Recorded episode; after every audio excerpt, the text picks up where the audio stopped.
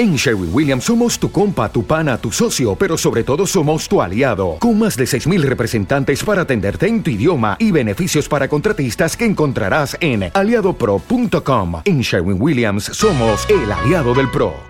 Rumores sobre posibles fichajes del Real Madrid, muchos. Acercamientos oficiales, ninguno. Sin embargo, Marca ha revelado que uno de los grandes objetivos del club merengue, no de hoy, sino desde el año pasado, le habría puesto un ultimátum al Madrid para llegar a Valdebebas. Uno de los jugadores con mejor rendimiento el año pasado fue sin duda el mediocampista del Ajax, Donny van de Beek, quien desde entonces se le relacionó constantemente con el Real Madrid. Sin embargo, por diversas razones no se concretó su traspaso y se mencionó que lo más probable es que este verano sí pudiera llevarse a cabo. Sin embargo, Marca asegura que la gente del futbolista holandés se ha vuelto a acercar a la cúpula madridista para preguntar si se va a hacer el fichaje o ya siempre no. Y es que el Manchester United también ha mostrado interés y la respuesta de Madrid, según Marca, ha sido que por el momento no gracias joven, no estamos fichando a nadie. A lo mejor más adelantito, dese una vuelta a final de temporada y vemos. ¿Qué tal, gambetero? ¿Crees que el Real Madrid se viene no tomar ahora que tiene la oportunidad de la negociación de Van de Beek? Ni hablar, la crisis, aunque no todos los equipos están ahorrando demasiado, pues hay algunos que siguen intentando reforzarse a como de lugar. Así que quédate en News que ya te contamos qué ex compañero de CR7 quiere la Juventus y qué par de cracks podría vender la vecchia señora a la Premier League. Se mueven las piezas alrededor de Cristiano, amigos, como también nos movemos nosotros todos los días para traerte el mejor contenido del fútbol internacional. Así que suscríbete ya y activa todas las notificaciones en la campanita, así siempre estarás bien informado. Hazme caso. Bienvenidos a Gambe News. La Juventus ha sido uno de los tres equipos más citados en esta previa al mercado de fichajes indiscutiblemente, y es que tanto pretende incorporar nuevos cracks como desprenderse de algunos, como por ejemplo el caso de André Rabiot y Federico Bernardeschi, quien según Sport la Juventus tiene a la venta, y el principal mercado para ambos por el momento es la Premier League, en donde se dice los bianconeris podrían recabar hasta 65 millones de euros por los dos, pues hay equipos como el Chelsea, Everton, Arsenal, Tottenham y el Newcastle que están buscando jugadores de buen nivel sin llegar a ser tan costosos. ¿Y en qué gastaría la Juve ese dinero? Pues una de las opciones la ha dado a conocer el día de hoy Cacho Mercato, quien afirma que la Juve estaría interesada en el jugador del Real Madrid cedido al Bayern München, Álvaro Odriozola, quien podría reencontrarse con su excompañero Cristiano Ronaldo después de que se diera a conocer que el Bayern no pretende conservar al español. Eso sí, el propio Cacho Mercato recalca que no será tarea sencilla, pues la Real Sociedad, el Sevilla y el Athletic de Bilbao también están interesados. Ven a Odriozola con el nivel suficiente para jugar en la Juventus después de no haber dado el 100 con el Real Madrid y Bayern Múnich. Además, no es un jugador barato, recordemos que el Madrid pagó 40 millones de euros por él, así que hay que esperar a que se confirme la información, como por ejemplo la que ha confirmado el día de hoy de Telegraph sobre el crack que Barcelona y Manchester United se habían estado disputando en el pasado. Vamos con Scarlett para que nos cuente todos los detalles de Bote Pronto. ¿Qué onda, gambeteros? ¿Están listos para repasar las mejores noticias de Bote Pronto?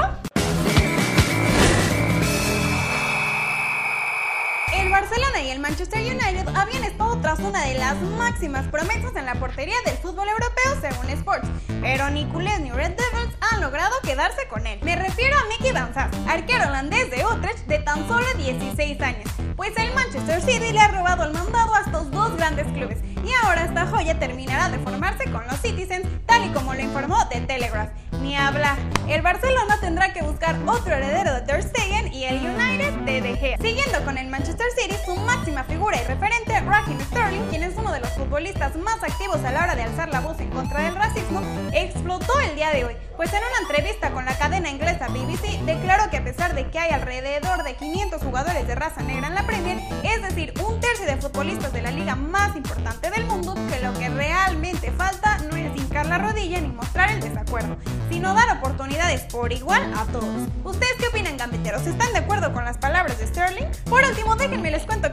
partidazo de Cope, el gobierno estaría manejando la posibilidad de que a partir del 29 de junio toda la afición pueda reincorporarse a los estadios en España, ya que se espera que a partir de julio todo el territorio español se encuentre ya en fase 3.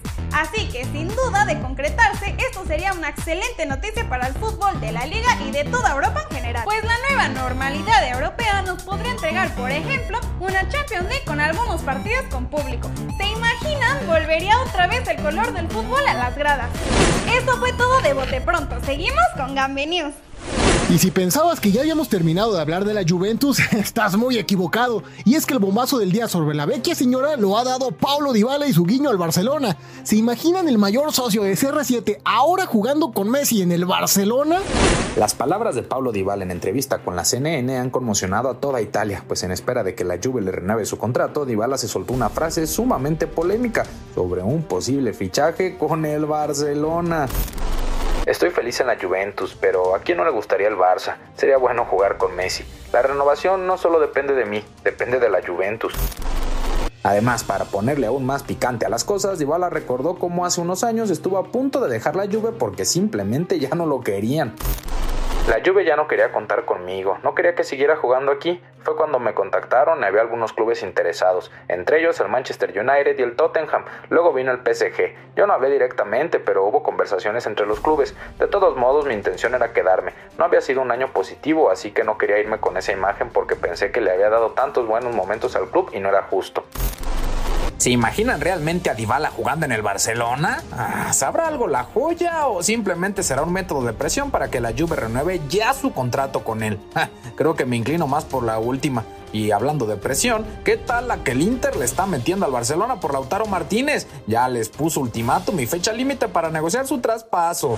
En la tarde te contamos en el Gamenotas que el administrador delegado del Inter, Giuseppe Marota, dijo en entrevista para la Gaceta de los Sport que el club neuroazurro cuenta con Lautaro Martínez para la próxima temporada y que la única forma en que pudiera salir es que algún equipo pagara su cláusula de rescisión, pero ese no es todo el ultimátum que puso al Barcelona, pues recordó que el precio de su cláusula tiene vigencia hasta el 100 de julio, amenazando que a partir de esa fecha el Inter marcará el precio del delantero argentino, por lo que si el Barça no se lanza con todo sobre Lautaro en el próximo mes, será casi imposible que lo hagan después del 7 de julio, porque obviamente el precio que el Inter tase sobre él será mayor a los 111 millones de euros que cuesta actualmente.